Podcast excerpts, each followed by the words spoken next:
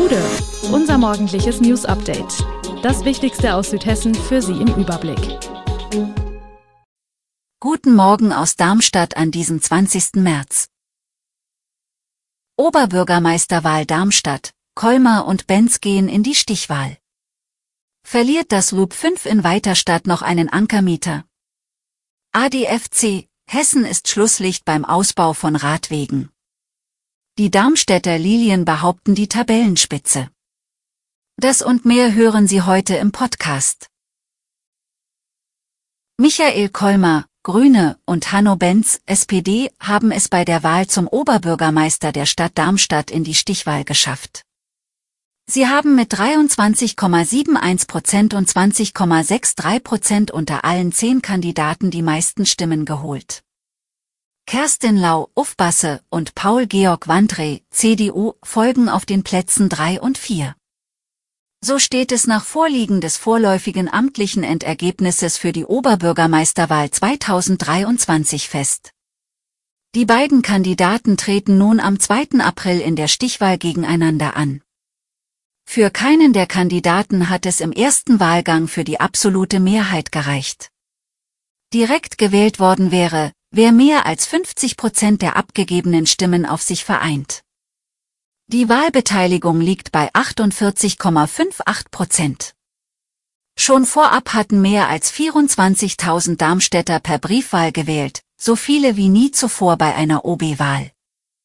Insgesamt waren knapp 115.000 Menschen in Darmstadt zur Wahl aufgerufen. Darmstadt hat rund 164.600 Einwohner. Es geht um die Zeit nach dem Ende der Amtszeit des amtierenden Oberbürgermeisters Jochen Partsch. Der 60-Jährige hatte sich im Mai 2022 entschieden, nicht für eine dritte Amtszeit zu kandidieren. Partsch wird den Staffelstab am 24. Juni an seinen Nachfolger übergeben. Erst vor wenigen Monaten hat das Textilunternehmen Primark im Weiterstädter Einkaufszentrum Loop 5 geschlossen. Vergangene Woche hat das Traditionskaufhaus Kaufhof in Darmstadt das aus zum Jahresende verkündet. Nun ist das Bekleidungsunternehmen Peak und Kloppenburg, P&C, in wirtschaftliche Schwierigkeiten geraten. Das betrifft auch Weiterstadt, wo P&C mit einer Filiale im Einkaufszentrum Loop 5 vertreten ist. Droht dort nun die Schließung eines weiteren Ankermieters? Das Center Management von Loop 5 hat sich auf Anfrage nicht dazu geäußert. Weiterstadtsbürgermeister Ralf Möller, SPD, hofft, dass P&C die Krise übersteht und im Weiterstädter Einkaufszentrum bleibt. Mit einer rund 4200 Quadratmeter großen Verkaufsfläche auf zwei Etagen ist P&C einer der größten Mieter des Weiterstädter Einkaufszentrums. Das soll laut einer Sprecherin von Peak und Kloppenburg auch so bleiben. Alle 67 Verkaufshäuser in Deutschland sowie der Online-Shop bleiben ohne Einschränkung geöffnet. Nach derzeitigem Stand soll es auch keine betriebsbedingten Kündigungen geben, heißt es von P&C Düsseldorf. Das Unternehmen will mit Hilfe eines Schutzschirmverfahrens nach eigenen Angaben die bereits angestoßene Restrukturierung beschleunigen. Bei der auf Sanierung ausgerichteten Insolvenzvariante behält die Unternehmensführung die Kontrolle, wird aber von einem externen Sanierungsexperten beraten. In keinem anderen Bundesland ist das Radwegenetz an Landesstraßen in den vergangenen Jahren so langsam gewachsen wie in Hessen.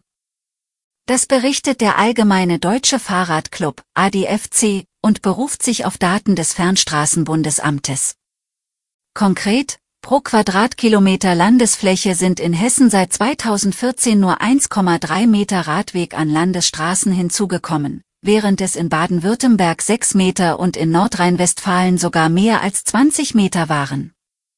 Der hessische Verkehrsminister Tarek Al-Wazir erklärte dazu am Wochenende, die Kritik sei berechtigt, inzwischen werde aber deutlich mehr investiert. Der ADFC verlangte auf seiner Landesversammlung am Samstag in Frankfurt von der künftigen Landesregierung einen beschleunigten Ausbau der Radwege an Landesstraßen.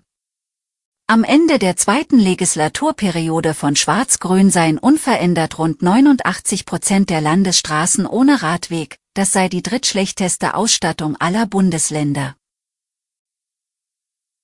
Mit dem 2 zu 0 Sieg gegen den ersten FC Kaiserslautern hat das Team von Trainer Thorsten Lieberknecht die Tabellenführung in der zweiten Bundesliga zurückerobert.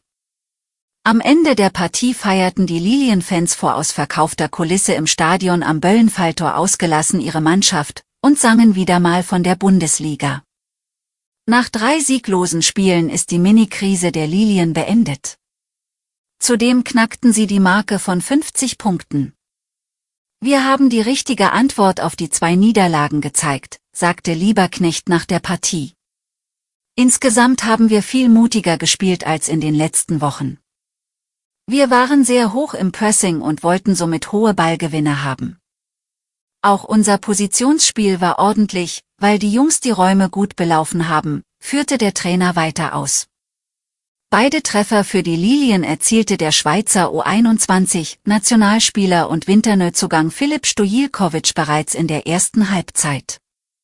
Nach der Länderspielpause will Darmstadt in Nürnberg am 31. März weitere wichtige Punkte im Kampf um den Aufstieg sammeln. In der Nacht auf Sonntag haben drei Männer in Wiesbaden Rettungskräfte und Polizisten attackiert.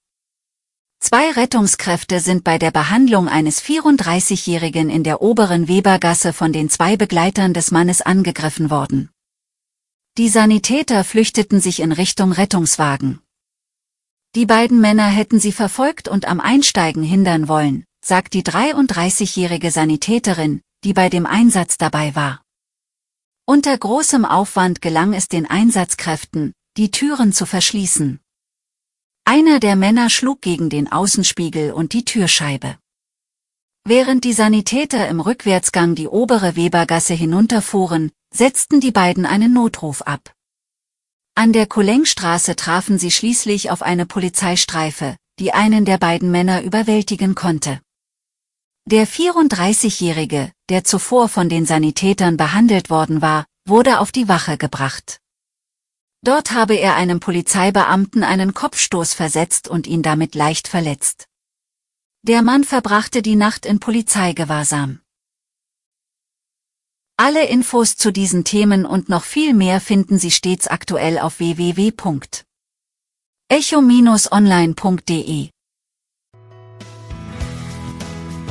Gute Südhessen ist eine Produktion der VAM von Allgemeiner Zeitung, Wiesbadener Kurier, Echo Online und Mittelhessen.de.